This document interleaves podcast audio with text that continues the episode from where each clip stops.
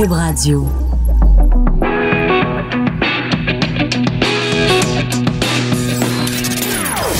Des opinions bien à elle. Sophie Durocher. Son franc-parler ne laisse personne indifférent. On n'est pas obligé d'être d'accord.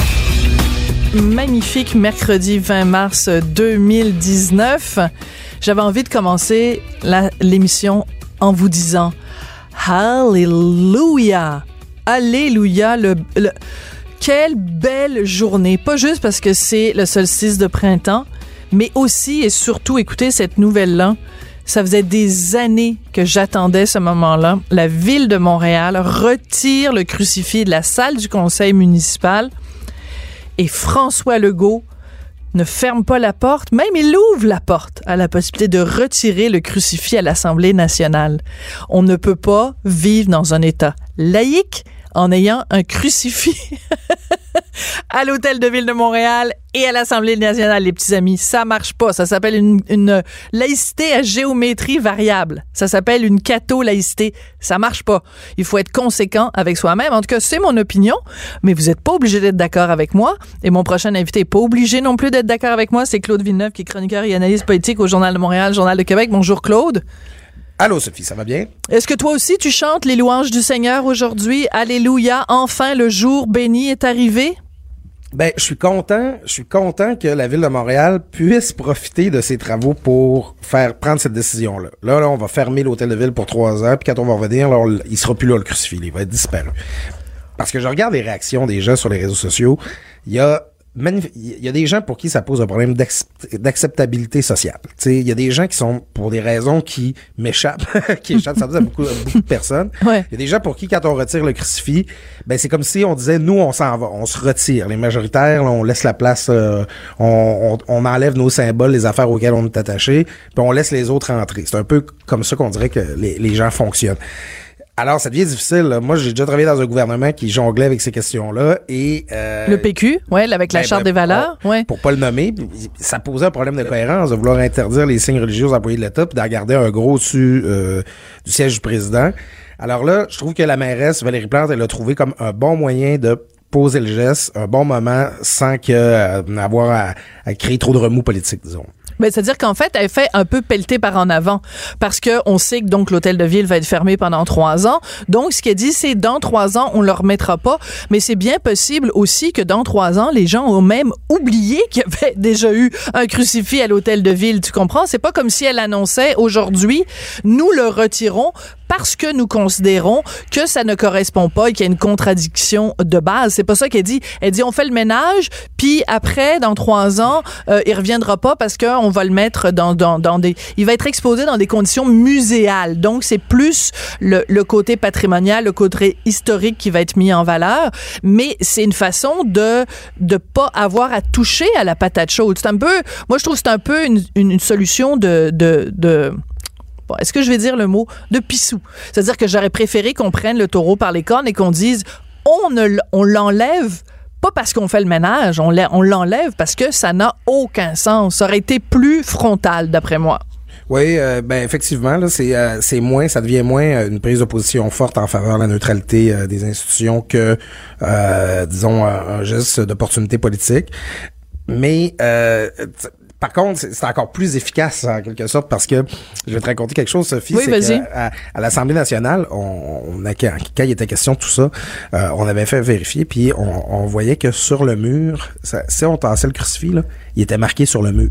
tu sais, là, des, quand- des fois, quand on repeinture puis qu'on enlève les cadres, là, on voit les, Ouais. on voit les traces. Mais j'ai une solution pour toi. Sico-sico par-ci, sico-sico par-là. On a Alors, tous un sico-sico par-ci par-là. Une petite ça. couche de peinture, ça aurait pas euh, fait de mal à personne à l'Assemblée Alors, nationale? Ben alors, tu vois, l'hôtel de ville de Montréal, on va tout faire en même temps. on Le va coup de- tout ça. Le coup de torchon et le coup de peinture, le peinture et tout en même temps. Voilà. Et euh, ben, en tout cas, je trouve que pour des questions qui sont sensibles, je comprends là, ce que tu veux dire, c'est que, c'est que ça manque peut-être un peu de courage de procéder comme ça, mais euh, disons pour l'acceptabilité du geste, euh, parce qu'il y a des gens que ça choque pour vrai. hein. Il y a des gens qui sont très sensibles à ça. Moi, je trouve Oui. pas ça pas très cohérent, mais il faut quand même en tenir compte. Mais il y, il y a des gens, et c'est une discussion que j'ai eue à plusieurs reprises avec plusieurs intervenants à ce micro, c'est que le problème au Québec, c'est que on se veut laïque, mais on n'a pas les gens, la majorité des gens ne comprennent pas nécessairement ce qu'est la laïcité. Parce que si tu la comprends comme du monde, tu, tu, comprends l'incohérence qu'il y a à laisser un crucifix. Si tu comprends le principe de séparation de l'État et de la religion, tu peux pas avoir un symbole religieux là où siège l'État, c'est assez simple. C'est comme 2 plus 2 font 4. Là. Alors, tu peux pas être à moitié enceinte, tu peux pas être à moitié laïque. Oui, c'est ça. D'autant plus que si tu t'apprêtes de demander à des individus de d'eux-mêmes renoncer au port de signe religieux, que l'institution elle-même, elle, elle, en, en affiche un. Tu sais, bon, c'est peut-être deux débats distincts, mais si tu demandes à des personnes de renoncer à un signe religieux, l'État peut pas réclamer euh, à, ses, à ses employés quelque chose qu'il est pas prêt à faire lui-même. Là, ça ben, tout à fait. Et c'est pour ça que quand Bernard Drinville avait fait sa campagne de, de, de sensibilisation pré charte des valeurs, c'est la première chose que je lui avais dit. J'avais dit, Bernard, tu ne peux pas avoir la charte des valeurs si tu n'enlèves pas le crucifix. C'est perdu d'avance. Ta bataille est perdue d'avance. Fait que la charte à Drainville, ça a chopé, entre autres, pour cette raison-là. Mais moi, ce qui m'intéresse aussi, c'est que, évidemment, le fait que la ville de Montréal décide de la retirer, c'est une chose. Euh, et puis, euh, ne, ne m'écrivez pas en me disant, oui, mais là, ça commence comme ça, puis là, après, il va falloir enlever la croix sur le Mont-Royal. Le Mont-Royal, c'est pas là que siège l'État. La dernière fois que j'ai vu Valérie Plante, là, elle était pas, elle siégeait pas en haut du Mont-Royal. Elle était pas au chalet, le, lac des Castors. elle était pas au chalet sur la montagne. Oui, c'est, les gens confondent tout. Et que, que la rue Saint-Laurent s'appelle, que le boulevard Saint-Laurent s'appelle boulevard Saint-Laurent, on va pas changer ça demain matin parce que euh, François Legault, il ne siège pas boulevard Saint-Laurent. Tu comprends? Il va continuer d'avoir un hôpital général juif à Montréal. Il y, y, y a, des symboles dans, qui sont dans la société, qui se trouvent un peu partout, qui appartiennent à une communauté ou qui...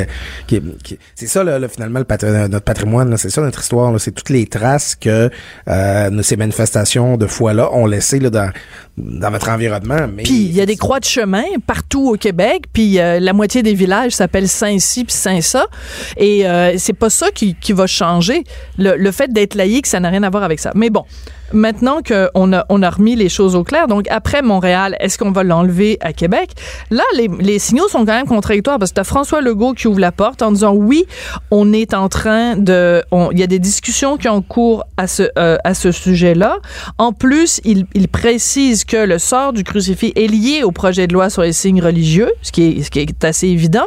Mais en même temps, le ministre qui est responsable de ce projet de loi-là, Simon Jolin Barrette, lui, dit Ah, ben là, euh, c'est pas si clair que ça, un symbole patrimonial. Et il a dit, deux points, ouvrez les guillemets, euh, le crucifix est là. Pour nous, ça a toujours été un symbole patrimonial, un symbole historique, comme les autres symboles religieux qui sont dans le Salon Bleu. Mais là, il dit une chose et son contraire. C'est un symbole patrimonial comme tous les autres symboles religieux. Ben, si c'est un symbole religieux, si c'est comme les autres symboles religieux, donc c'est un symbole religieux, donc c'est un symbole religieux, il n'y a pas d'affaire à l'Assemblée nationale. Écoutez, Jolin Barrette, il dit une chose puis son contraire. Ouais, ben c'est parce qu'il faut comprendre, à, certains endroits de l'Assemblée, là, gravé, là, euh, sculpté dans le bâtiment, il y a euh, le blason de la couronne britannique qui comprend des croix anglicanes. Mm-hmm. Donc, il y a certains opposants au retrait du crucifix, c'est ça qu'ils disent. Bon, ben là, si on enlève euh, euh, le, le, le, le, le, Christ là au-dessus du, euh, du trône. Il va ouais. C'est ça, il va falloir enlever les croix de la reine aussi. Bon. bon. Il y a quand même quelque chose de différent. Là. On parle d'un objet qui est amovible là, par rapport à quelque chose qui est vraiment incrusté dans les murs. Qui est inamovible. Et, l'autre, j'irais au-delà de ça, c'est qu'il faut, à chaque fois qu'on parle du crucifix, mais je pense pas que ce soit le cas évidemment de celui euh, à la ville de Montréal, mais en tout cas, pour ce qui est du crucifix qui est à l'Assemblée nationale, rappelons-nous qui l'a mis là? Maurice Duplessis. Pourquoi l'a-t-il mis là? C'est en 1937, si je ne m'abuse, corrige-moi si je me trompe. Et pourquoi l'a-t-il mis là? Parce qu'il voulait que constamment les gens qui siègent à l'Assemblée nationale se rappellent quoi que la loi de Dieu est plus importante que la loi des hommes. Alors pourquoi faut-il enlever le crucifix Pour exactement et précisément les mêmes raisons pour lesquelles elle a été placée là? Parce que en 2019, ce n'est plus vrai que la loi de Dieu est plus importante que la loi de l'homme. Ça veut pas dire qu'on manque de respect aux gens qui croient euh, euh, qui ont la foi catholique, ça n'a rien à voir. Mais même les plus fervents catholiques sont capables de reconnaître qu'en 2019, en démocratie, la loi de Dieu n'est pas plus importante que la loi des hommes. Oui, d'autant plus que ça me permet de à nouveau faire un parallèle avec Montréal. La conseillère municipale qui, euh, qui, qui, a annoncé la, nouvelle aujourd'hui, elle expliquait que à l'époque, quand on l'a installé à Montréal, on voulait que les gens se souviennent de leur euh, de leur serment. Au moment de prêter serment comme conseiller municipal, municipal euh, on leur demandait de prêter serment sur la Bible. Donc en mettant le, hmm. le, le, crucifix, c'était pour c'était comme un rappel de ça. Ça a un certain sens, mais maintenant le, le, serment des élus ne comprend plus de références religieuses. Donc non. Par contre, c'est intéressant. Oui, c'est intéressant de savoir que en octobre l'année dernière, donc quand il y a eu les élections euh, au Québec, il y a euh, donc ce n'est plus obligatoire évidemment de, de, de, prêter serment sur la Bible, mais il y a quelques députés euh, que je connais personnellement qui ont demandé à avoir la Bible et en plus la, Bible ils sont ils sont fait écrire sans la Bible. Voici la Bible sur laquelle le député XYZ a prêté serment en ce jour octobre 2018 et il y a aussi quelques députés qui ont demandé à prêter serment sur le Coran. Et je pense qu'il y en a un qui a prêté euh, serment sur euh, le livre euh, officiel juif qui est le Talmud. Ah, d'accord. Je, je, sais pas, moi, j'aurais préféré, euh, en tout cas, disons, si j'étais fédéraliste, je préférerais la Constitution, ou peut-être, en tout cas, en tant qu'indépendantiste, je préférerais le Code civil.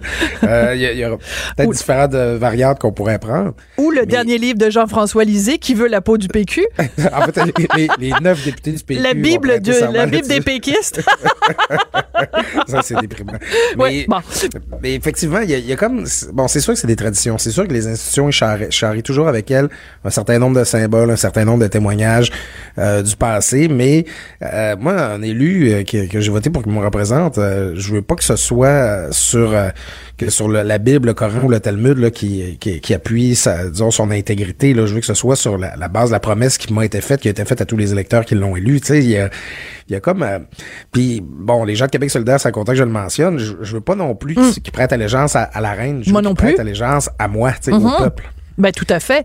Et, et moi j'étais euh, tout à fait d'accord quand euh, Sol Zanetti disait à quel point ça l'avait heurté même dans sa chair d'être obligé de. C'est lui, hein, c'est Sol Zanetti qui avait oh, fait cette déclaration là. À quel point ça l'avait. Écoute moi là, si je me lance en politique un jour, ce que je ferais peut-être, on sait jamais. Mais si jamais je me lançais en politique et que tu me disais, Sophie euh, du Duduche, faut que tu ailles à Québec puis que tu prêtes serment euh, à la reine, je pense que ce serait vraiment là, je, je, ça me mettrait physiquement, ça je, je serais mal physiquement d'être obligé de le faire. Mais il y a quelque chose qui fait très médiéval là-dedans. Hein. On n'est pas des sujets. On n'est pas des, des on n'appartient pas à qui que ce soit là. On est des, des, des citoyens le doués de, de, libre arbitre.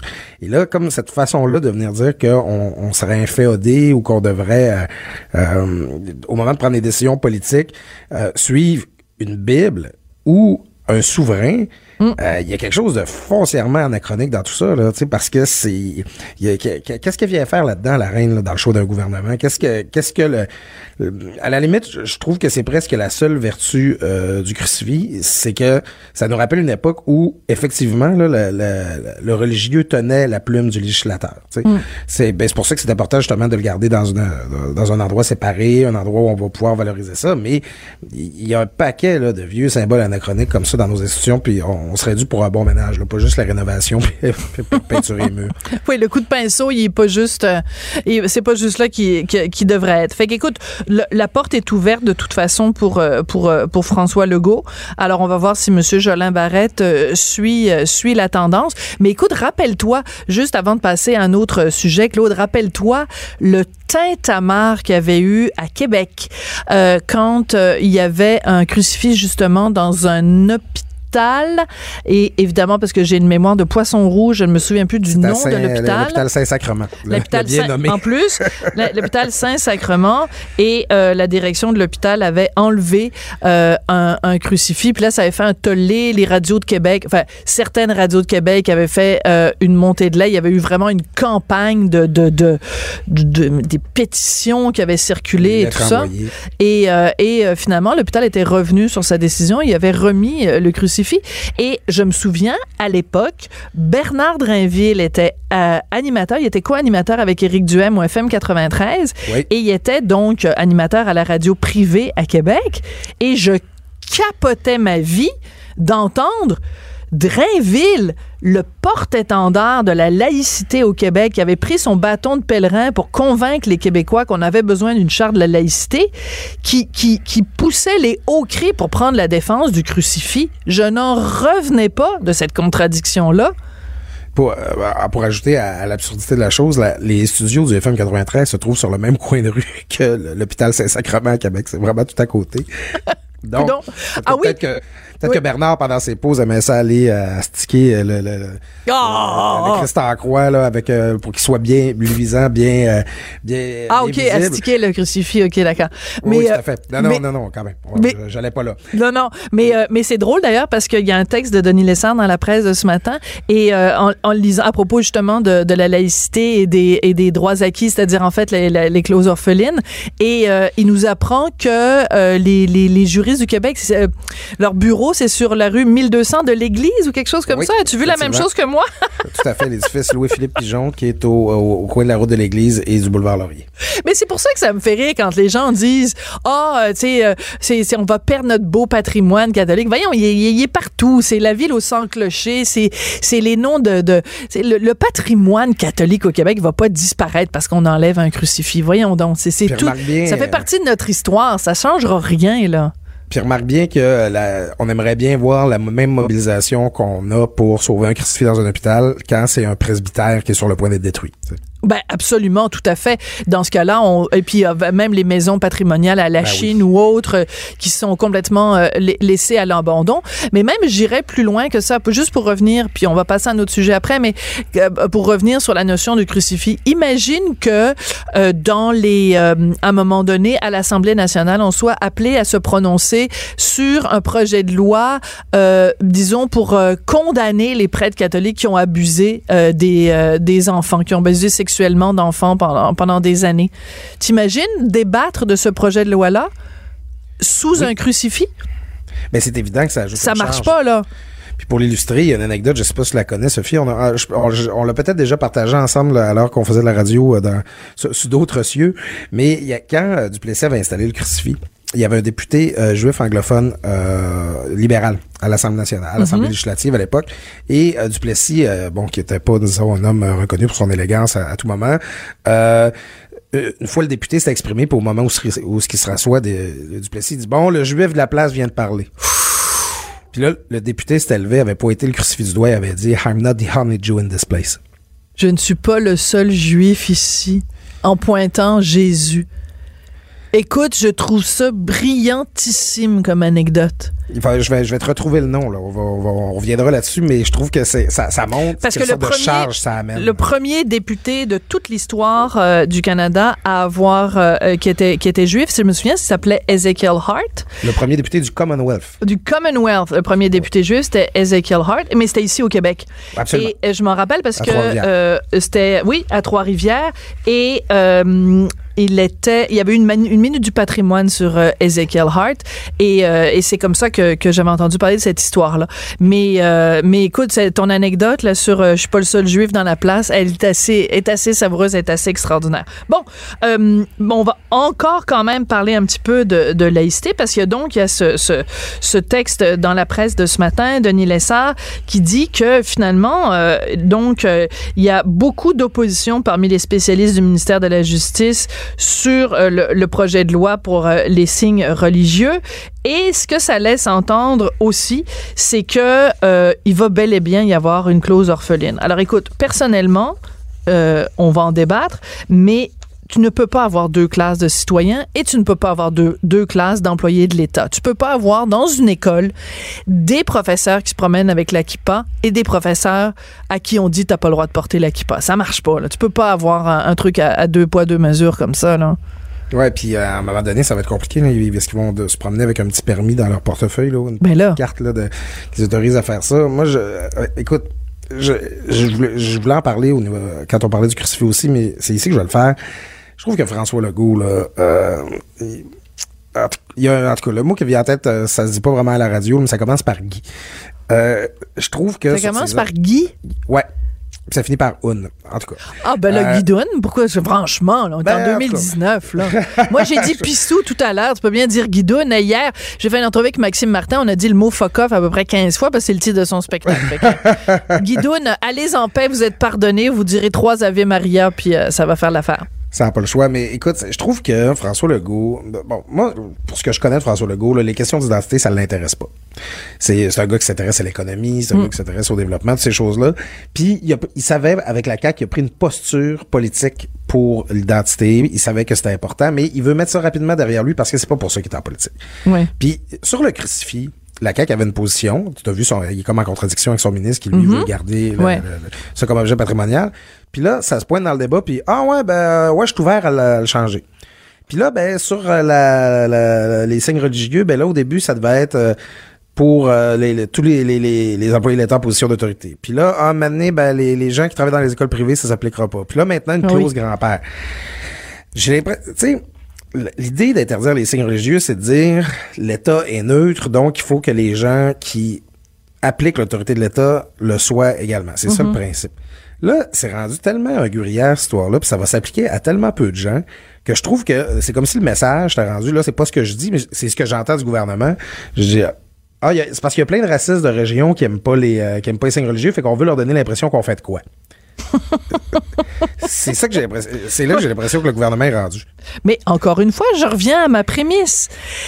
Prenons le temps d'expliquer aux gens exactement ce que c'est la laïcité. Si tu comprends le principe de la laïcité, si tu le l'internalises, tu ne te poses pas la question. Si tu comprends le principe de la laïcité, tu peux pas dire dans les écoles privées ça s'appliquera pas. Si tu comprends le principe de la laïcité, tu peux pas dire il va y avoir euh, une clause grand-père et les gens qui sont là avant ce- les gens qui sont là avant sont pas plus des employés de l'État ou moins des employés de l'État que euh, euh, euh, Ticlin qui vient d'être d'être engagé là. C'est un principe. Un principe ne peut pas être à géométrie variable.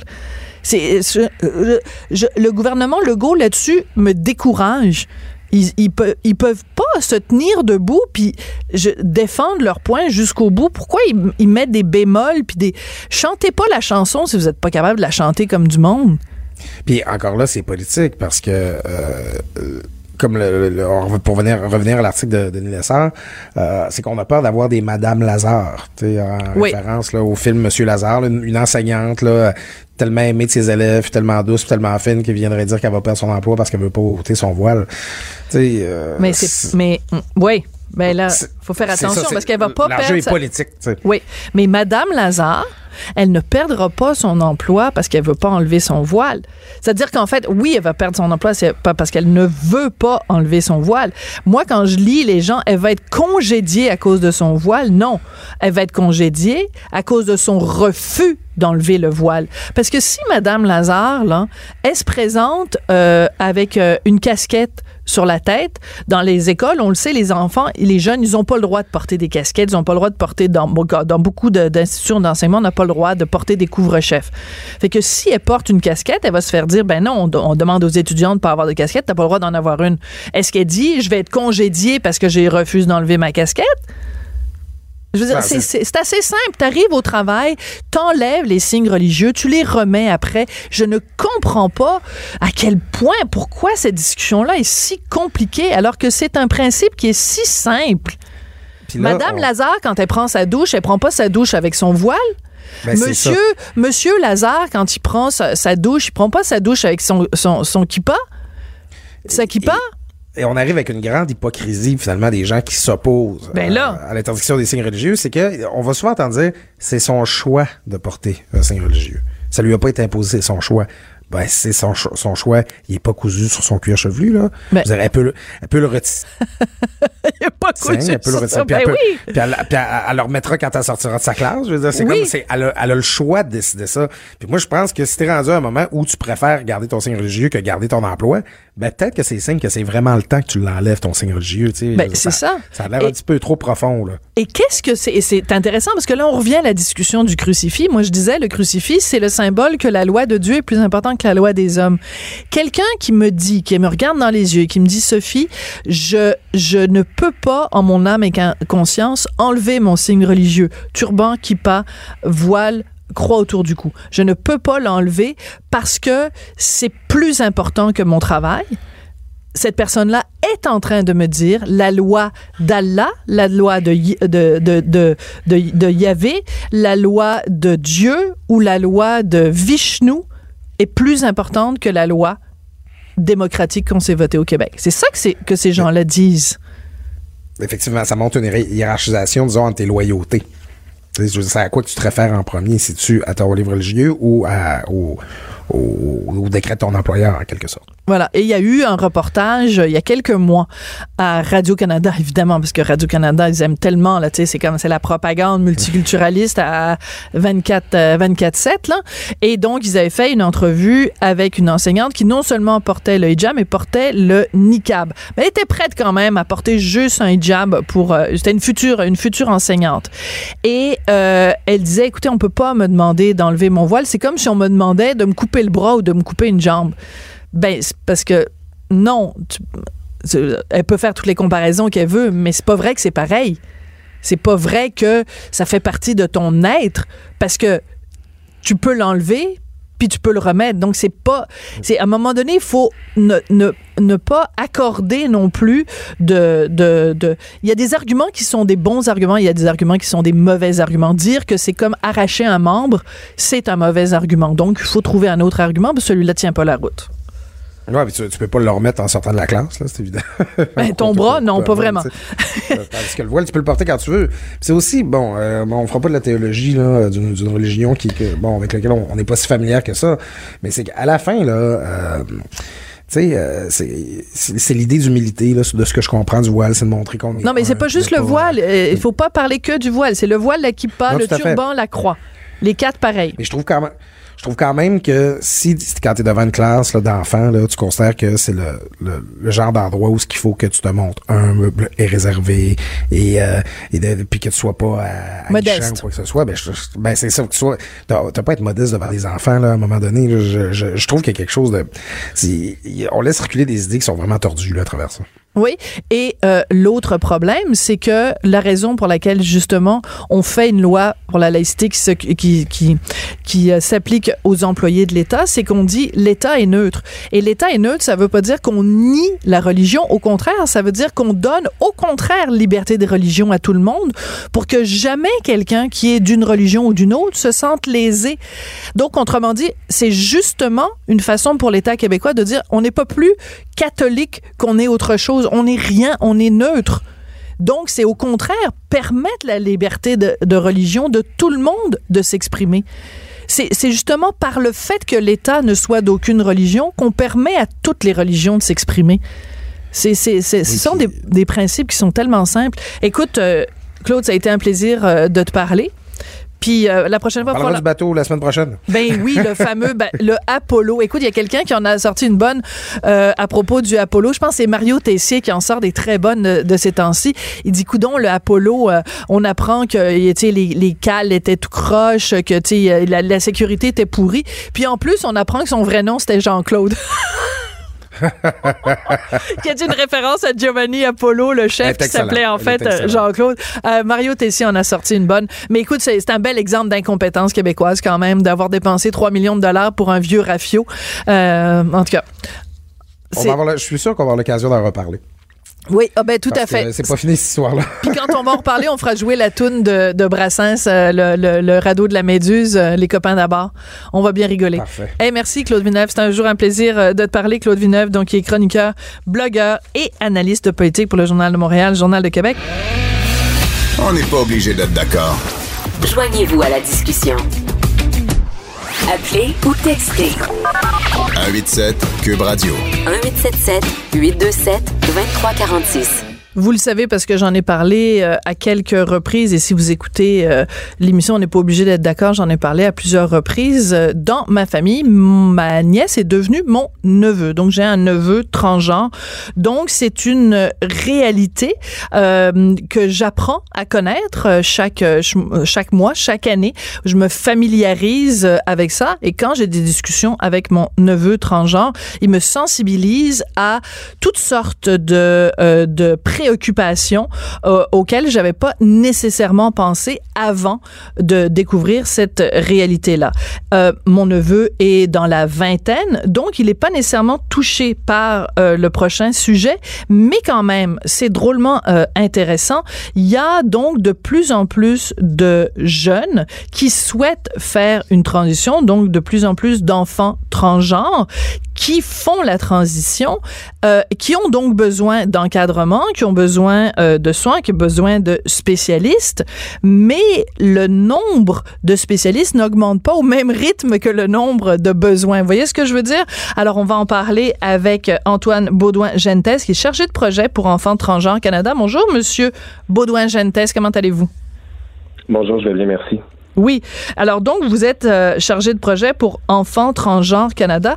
Quand on parle de chiffres à travers le pays, puisque votre organisme, il y a le mot Canada, donc c'est à travers le pays, mhm. il y a, au moment où on se parle, combien d'enfants transgenres qui sont regroupés au sein de votre association ou qui, dont votre association s'occupe? Donc, euh, ben, les chiffres sont assez difficiles à, nommer de façon spécifique parce que, comme vous avez dit en d'entrée de jeu, c'est c'est des chiffres qui sont assez difficiles à aller chercher, mais ce, qu'on, ce que les études nous démontrent, c'est que dans l'échelle globale, on dénote environ de 0,7 à 1,3 des jeunes qui s'identifient comme transgenres. Mais à ça, on doit rajouter environ 1,6% à 2,5% des jeunes qui, eux, se questionnent par rapport à leur genre ou sont simplement fluides sur le plan du genre. Donc, on peut faire une moyenne d'environ 2% euh, des jeunes qui sont trans ou fluides sur le plan du genre. Et nous, euh, au sein de l'organisme Enfants Transgenres Canada, on, accueille à chaque, mois des, familles, plusieurs dizaines de familles qui viennent nous voir et on regroupe plusieurs centaines de parents à travers le Canada pour réseauter et échanger pour des outils et des références. D'accord. Mais je veux juste revenir sur vos chiffres. Vous me dites donc entre 0,7 et 1,3. On s'entend que de toute façon, ça, ça, ça c'est quand même, mettons, si on fait une moyenne, mettons un peu moins de 2% mais ça va de euh, un enfant qui dit bon ben moi je suis pas né dans le bon corps, euh, j'ai un corps de fille mais dans le fond je suis un garçon et je veux faire une transition. Ça va de cette réalité là à quelqu'un qui dit qu'il est fluide. Euh, là, va falloir que vous m'expliquiez parce que je comprends, par mhm. exemple, euh, enfin, je peux comprendre quelqu'un qui a 23, 24 ans et qui dit bon ben écoutez, moi, euh, je, je, refuse les dictats de la société qui me dit euh, il faut que tu choisisses euh, si t'es une fille ou un garçon. Moi, ça m'amuse, de ça, ça m'arrange de me promener.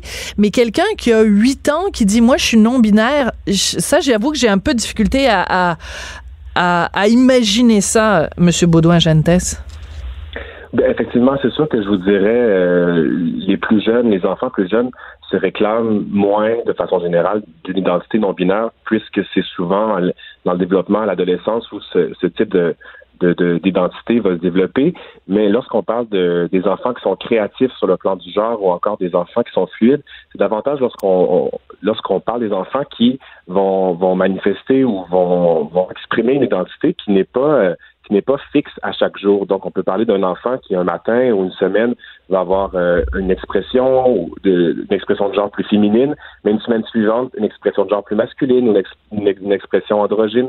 Donc, c'est des, enfants qu'on, ce qu'on, qu'on revendique à l'organisme, c'est important de ne pas forcer les enfants à se fixer ou à se camper très tôt dans un genre masculin ou féminin, dans une binarité qui peut être parfois difficile pour un enfant parce que l'enfant, ce que les études nous démontrent, c'est que l'enfant est en mode d'exploration et en mode de recherche. Donc, si on veut trop rapidement le fixer et lui dire euh, de répondre à la question très simplement es-tu un garçon, es-tu une fille, ça peut être assez complexe pour un enfant. Donc, on encourage les enfants à, à explorer, à explorer leur genre et leur identité, puis, évidemment, comme vous avez dit, c'est sûr que l'identité non binaire, donc un, refus de la binarité, va souvent se présenter un petit peu plus tard vers l'adolescence, ben, avec toutes les, tout ce que la puberté et la crise d'adolescence peut apporter comme questionnement. OK vous allez me trouver dinosaure. Je suis sûre que vous allez vous dire mhm. dans votre tête, Sophie Durocher, c'est un dinosaure. mais, mais quand vous me dites parce que moi, j'ai un enfant de 11 ans. Quand vous me dites, il y a des enfants qui, d'une semaine à l'autre, sont très créatifs. Vous m'avez parlé des créatifs sur le plan du genre. Moi, ce que mhm. j'ai la façon dont moi je dirais ça, là, ma tante Sophie, elle appelle ça, ben, je veux dire, ils peuvent être créatifs sur le plan de l'habillement, ils peuvent décider de porter des vêtements de couleurs différentes ou de trucs comme ça, mais être créatif sur le plan du genre. Un enfant de, de 10 ans ou de 11 ans n'est pas une semaine une fille, puis la semaine d'après, un garçon. Il n'est pas une fille le lundi, puis un garçon le mercredi, Monsieur Baudouin-Gentès, quand même, là. Oui, ben ça. Ben, je pense que à ce niveau-là, c'est c'est important de vraiment de puis c'est tout à fait nous une de nos missions, c'est important de, de, le dire, c'est important de sensibiliser puis d'éduquer la plupart des gens parce que c'est des concepts qui sont complexes, qui sont pour plusieurs personnes nouveaux. Puis oui, oui, mais c'est complexe, mais je veux dire, j'ai 53 ans, je suis quand même capable de comprendre des choses complexes. Là, faut pas non plus infantiliser les gens là. Mais je veux dire, un enfant ne peut pas être un garçon un lundi et une fille un mercredi et rien du tout le jeudi. Ça, ça, ça tient pas debout, Monsieur Baudouin-Gentes. Ben, c'est au niveau, je vous dirais, c'est important de faire la distinction entre l'identité de genre et l'expression de genre. Donc, l'identité, qui est le, sentiment intérieur vécu, donc comment on se sent en tant que personne, donc on se sent homme, femme ou neutre, et l'expression de genre, donc comment qu'on décide d'exprimer ou de performer notre genre à travers notre habillement, nos cheveux, notre apparence, le maquillage, etc mais souvent il va avoir il avoir une non corrélation entre les deux. Donc on peut avoir une, identité à l'intérieur de nous qui est, qui féminine, mais avoir une expression de genre à l'extérieur que les gens vont voir qui est masculine. Et cette expression-là, euh, ben, elle peut être fluide, elle peut, elle peut varier dépendant de l'humeur, de l'état, de, de, comment on se sent dans la société en général. Et dans l'identité, lorsqu'on parle des, des, enfants qui sont créatifs sur le plan du genre, c'est simplement des enfants qui vont pas correspondre aux standards classique ou stéréotypé de la société, comme lorsqu'en général on voit un petit garçon, une petite fille, c'est lié à, une, série de standards qu'on peut identifier. Mais lorsqu'un enfant est créatif sur le plan du genre, c'est simplement qu'il ne correspond pas à ces barèmes-là, à ces balises qui sont dans notre société assez clairement définies. Et cet enfant-là va souvent avoir besoin d'accompagnement pour vivre son identité qui est non conforme. OK, d'accord. Mais, mais, mais, mais pourquoi utiliser des mots, la corrélation, puis l'expression du genre, puis tout ça? C'est juste, de toute façon, aujourd'hui, là, tous les enfants portent des jeans puis des t-shirts. Fait que c'est, c'est, c'est, c'est, je pense qu'il n'y a pas grand monde à 14 ans aujourd'hui qui porte des petites jupes roses avec des volants puis qui s'habille en ballerine. Fait que c'est, quelqu'un aurait besoin d'accompagnement pour l'expression de son genre parce qu'il est créatif. Je trouve que c'est beaucoup, beaucoup de vocabulaire pour exprimer une réalité qui est simple. C'est que euh, on n'est pas, on n'est pas, on n'a pas envie nécessairement de s'habiller comme le cliché d'une petite fille ou le cliché d'un petit garçon. Mais est-ce que ces gens, ces enfants-là ont besoin d'un encadrement avec un psychologue pour vivre le fait que euh, y a envie de porter du gris au lieu de porter du rose? C'est là que je me questionne sur tout cet encadrement-là, puis ce vocabulaire-là qui est comme euh, bien compliqué pour quelque chose d'assez simple. Ben, je vous dirais que premièrement, l'encadrement puis le soutien, il est d'abord offert aux enfants qui sont transgenres. Puis lorsqu'on fait la, distinction entre un enfant trans et un enfant qui est créatif, tout simplement pour dire que c'est pas tous les enfants qui vont explorer, être créatifs et qui vont transitionner. C'est simplement pour faire cette distinction-là, parce que souvent, comme c'est un sujet qu'on aborde beaucoup dans les médias, c'est un sujet qui est de plus en plus abordé, souvent, les, euh, les parents ou la société, on va penser qu'un enfant va automatiquement lorsqu'il va, par exemple, exprimer euh, une identité euh, où il va être fluide et tout ça, on va tout de suite penser que l'enfant est trans. Mais c'est juste que c'est important de, de, de, clarifier ça puis de dire qu'un enfant qui est, qui est trans, c'est un enfant qui va transitionner d'un sexe à l'autre et euh, de pas tout mélanger en fait. Mais les enfants qui sont trans, évidemment, qui ont besoin d'un support euh, psychologique, un support de la... Ouais. Parfait. Donc ça, cette partie-là, je la comprends fort bien parce que comme je vous le disais, de toute façon, Mon, mon, je, je, je, suis tout à fait sensibilisé à cette réalité-là. Donc quelqu'un qui est trans, ça c'est un, un, principe que je suis parfaitement capable de comprendre. L'affaire de la fluidité, bon, on aura sûrement l'occasion de s'en reparler, mais j'avoue que je trouve encore que c'est un petit peu euh, du, du, du, du, coupage de cheveux, du de coupage de cheveux en quatre. Bon, les enfants transgenres, vous dites, euh, vous, vous, vous tirez en fait la sonnette d'alarme en disant on manque de spécialistes en fait, il n'y a pas suffisamment euh, de gens. Je pense qu'il y a des chiffres qui sont cités dans un texte dans le journal de Montréal de Francis Pilon euh, de ce matin. Il dit, euh, bon, ils sont très peu en fait en, pédiatrie et en endocrinologie. Il y a seulement sept spécialistes à Montréal. Chez les médecins de famille, ils ne sont que six. C'est vrai que c'est fort peu. En même temps, est-ce que on peut blâmer le système? C'est-à-dire que c'est quand même un phénomène qui est assez récent, les enfants transgenres. c'est sûr qu'on a peut-être pas eu le temps de former suffisamment de gens qui sont des spécialistes dans ce domaine-là. Ben, effectivement, euh, vous le dites bien, c'est-à-dire que c'est un sujet. Euh, puis nous, on, ne blâme pas personne dans le sens où euh, c'est un constat qu'on fait, c'est un constat euh, qui est effectivement dû au fait que les médecins qui pratiquent aujourd'hui, à l'époque où ils ont fait, ils et elles ont fait leur formation, euh, ben, c'est un sujet qui n'était pas abordé dans les universités, évidemment. C'est un sujet qui maintenant, depuis peu, on aborde à l'école. Donc, il y a toute une nouvelle euh, cohorte de, médecins qui vont être sensibilisés, qui vont être capables d'intervenir avec les enfants. Puis, ce qu'on souhaite, c'est qu'évidemment, les choses changent. Puis, on croit fort bien qu'au Québec, heureusement, les choses vont s'améliorer dans, dans les années qui vont venir. Par contre, c'est simplement qu'on est face à une situation en ce moment mm-hmm. euh, où les, les, parents et les enfants doivent attendre plusieurs, plusieurs mois puis, comme vous avez dit, d'ailleurs, vous connaissez bien le sujet, vous avez un neveu qui est trans et tout. Souvent, un enfant qui est trans, qui va être, qui va être assez jeune, même avant 18 ans, va avoir besoin assez rapidement de support psychologique, de soutien médical, mhm. parce que c'est des moments, l'enfant va vivre énormément d'anxiété, de dépression, beaucoup d'intimidation à l'école. Absolument. Ça, et, lorsque la famille le supporte, ben, ça va être très bien, parce que la famille va être capable d'aller chercher du support, mais dans plusieurs, plusieurs des cas, la famille va rejeter l'enfant euh, par des, parce que la famille n'est pas d'accord avec le choix de l'enfant tout ça.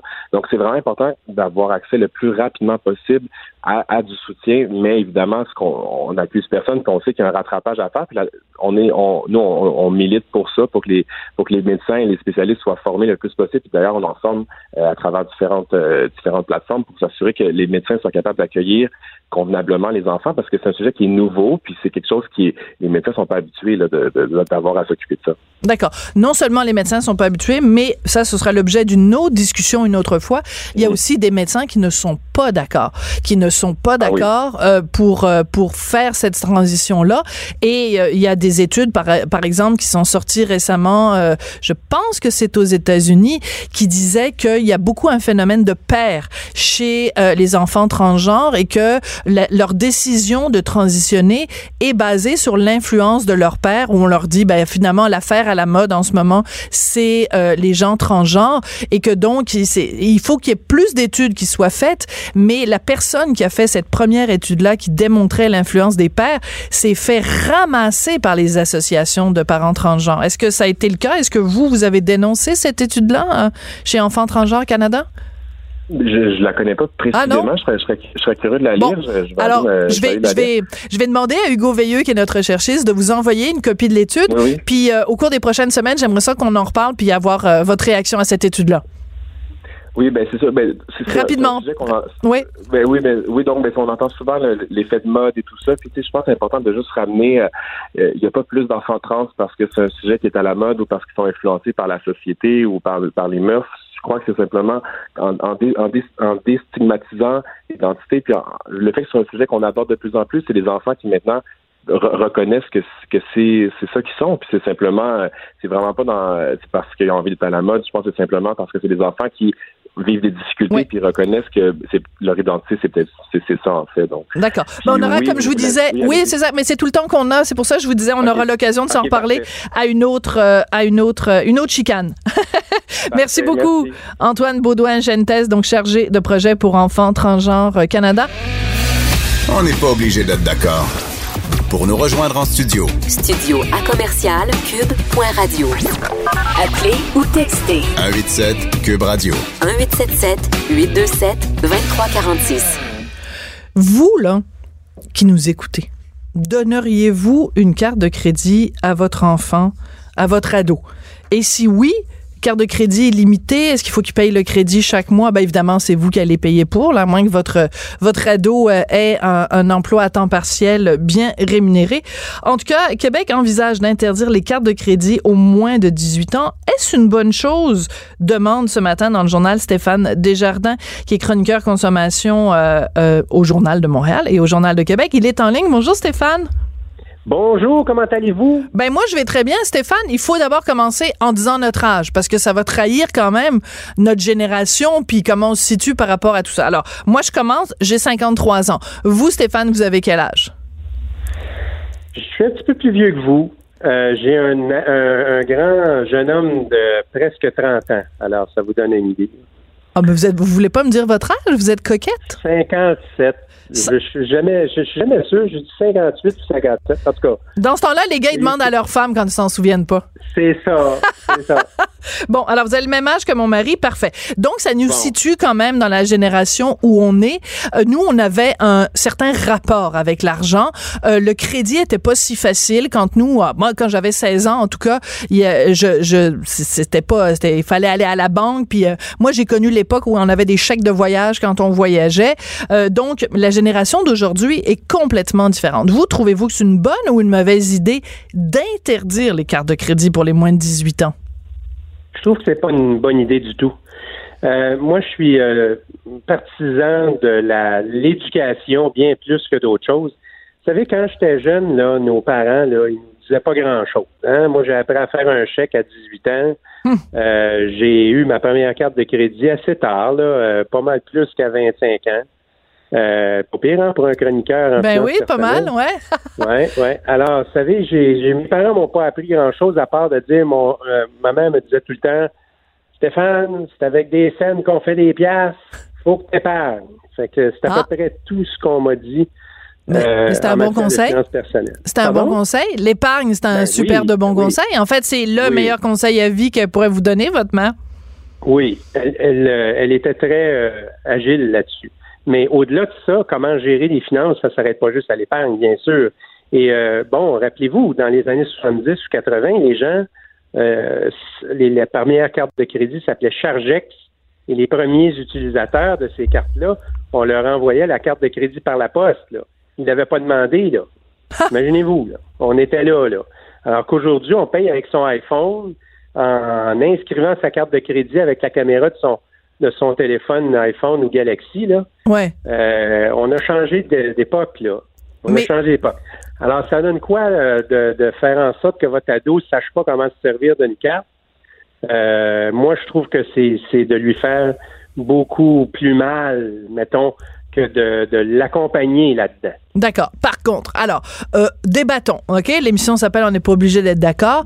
Moi, Ouais. je si on- au Québec, on était exemplaire, qu'on était des gens qui ne s'endettaient pas, qu'on n'était pas noyés dans le crédit, si on n'avait pas un taux d'endettement de 170% c'est-à-dire que pour chaque 100 dollars gagnés, on a 170 dollars de dette, si on était euh, des épargnants, des petits écureuils, si nos REER étaient remplis à capacité, si évidemment le gouvernement nous mangeait pas la laine sur le dos puis nous nous euh, nous euh, nous pressait pas le citron puis venait pas chercher autant d'argent dans nos poches, si si si si si je dirais, en effet, euh, laissons des cartes de crédit entre les mains de nos jeunes. Le problème, c'est que les jeunes, ils vont avoir exactement le même comportement que les adultes. Et les adultes, soyons lucides, ne savent pas comment gérer une carte de crédit. Euh, ils, ils payent l'épicerie avec la carte de crédit.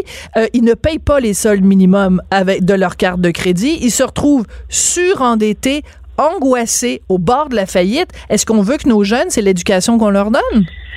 Ben, j'ai tendance à nuancer ces choses-là, moi. Euh, je suis d'accord avec vous. J'écrivais dans ma propre chronique que 46% des Québécois se disent euh, à 200 pièces d'insolvabilité. Là, Ben on là. s'entend là-dessus. Là. Bon, mais en même temps, en même temps, il y a une majorité. Si vous regardez, j'ai pas le chiffre devant moi là, mais une majorité de gens paient le solde de carte de crédit à chaque mois. Hein. Euh, ok, c'est une faible majorité, Mais- mais euh, c'est quand même une majorité quand même. L'autre affaire, c'est que euh, c'est certain qu'on reproduit euh, les comportements de nos parents, mais écoute, écoute, moi je suis certain que vos enfants sont bien bien éduqués, ok, euh, vous vous puis moi là, on a bien éduqué nos enfants, mais il y a des il y a des il y a des gens qui n'ont pas une bonne relation avec leurs enfants, ou il y a même des gens qui ont une relation, disons, euh, même euh, euh, en dents pour, ne, pour prendre un mot euh, poli. Et qu'est-ce qui arrive si ce jeune-là, par contre, et, j'en ai vu autour de moi, j'en ai vu autour de, de, euh, certains amis de mon propre fils, euh, qui étaient plus organisés en matière d'argent que leurs propres parents. Même aujourd'hui, on a des jeunes qui ont des, des, des entreprises, là. Ouais. Euh, puis légalement, ils ont le droit de, de gérer leur entreprise comme un adulte. Là. Pas moi qui le dis, c'est le code civil. Fait que concrètement, on fait quoi avec ces enfants-là? Gérer une entreprise, pas de carte de crédit aujourd'hui, là, on va pas bien loin. Là. Ouais. Hein? Fait que moi, je vous le dis, je. Je- mais en même temps, Stéphane, simple. Stéphane, Stéphane, on parle de, Oui. de jeunes, mettons, de jeunes de moins de 18 ans qui euh, possèdent leur propre entreprise. On s'entend que, mettons, 14 ans, là. Et depuis Ouais. 14 ans, ouais, ok, mettons des jeunes entre 14 et 18 ans, donc qui auraient leur Ouais. propre entreprise. Bon, c'est formidable. Puis moi, je suis en faveur évidemment de l'entrepreneurship, l'entrepreneuriat.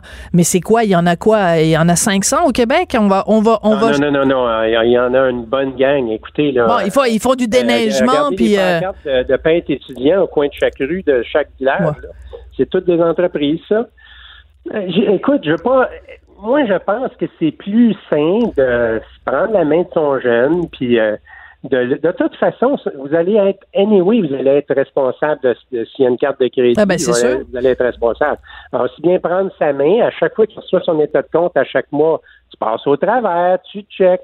Puis en plus, euh, qu'est-ce qui nous empêcherait, par exemple, de dire, OK, les jeunes peuvent avoir une carte de crédit, mais cette carte-là, à la limite, elle peut pas dépasser 500 pièces, mettons. Ah, ben ça, c'est Ça bon. pourrait être une mesure, tu sais. Ben oui, mais attendez, parce que là, il y a des, des, des, des gens qui vont se dire, ben là, c'est une bonne idée, on va faire ça, on va faire ça avec ma femme, moi. Chérie, t'as une carte de crédit, mais à partir de Ouais, ouais. 500 dollars, là, euh, tu peux plus t'acheter des souliers. Ouais, ouais, ben, au- Ah non, je taquine, ça, parce que des femmes qui se plaignent de, des tendances dépensières de leur mari. leur mari. Ben non, je le sais. Ben oui, ben voulez-vous qu'on en parle? Ah, malheureusement, on, a, on manque de temps. Et voilà. Non, non, je vous taquine parce que c'est un, un vieux cliché sexiste, mais ça, ça, ça s'applique des deux côtés. Mais euh, Oui. alors, euh, ben écoutez, moi je pense, euh, pour résumer, parce qu'en effet, ça tire à sa fin, euh, l'éducation est la clé. C'est-à-dire que si en Oui. effet on avait, et on va peut-être l'avoir à un moment donné, en effet, des cours de littératie financière dans nos écoles, déjà ça va être un bon départ, et les jeunes vont apprendre que le crédit, ben c'est bien le fun, mais euh, il n'y a pas juste ça dans la vie. Voilà. Il faut, faut apprendre à le gérer de façon intelligente. Oui. Alors, merci beaucoup, Stéphane. Ça a été un plaisir de, de vous parler. C'était court, mais sympathique. Cube Radio.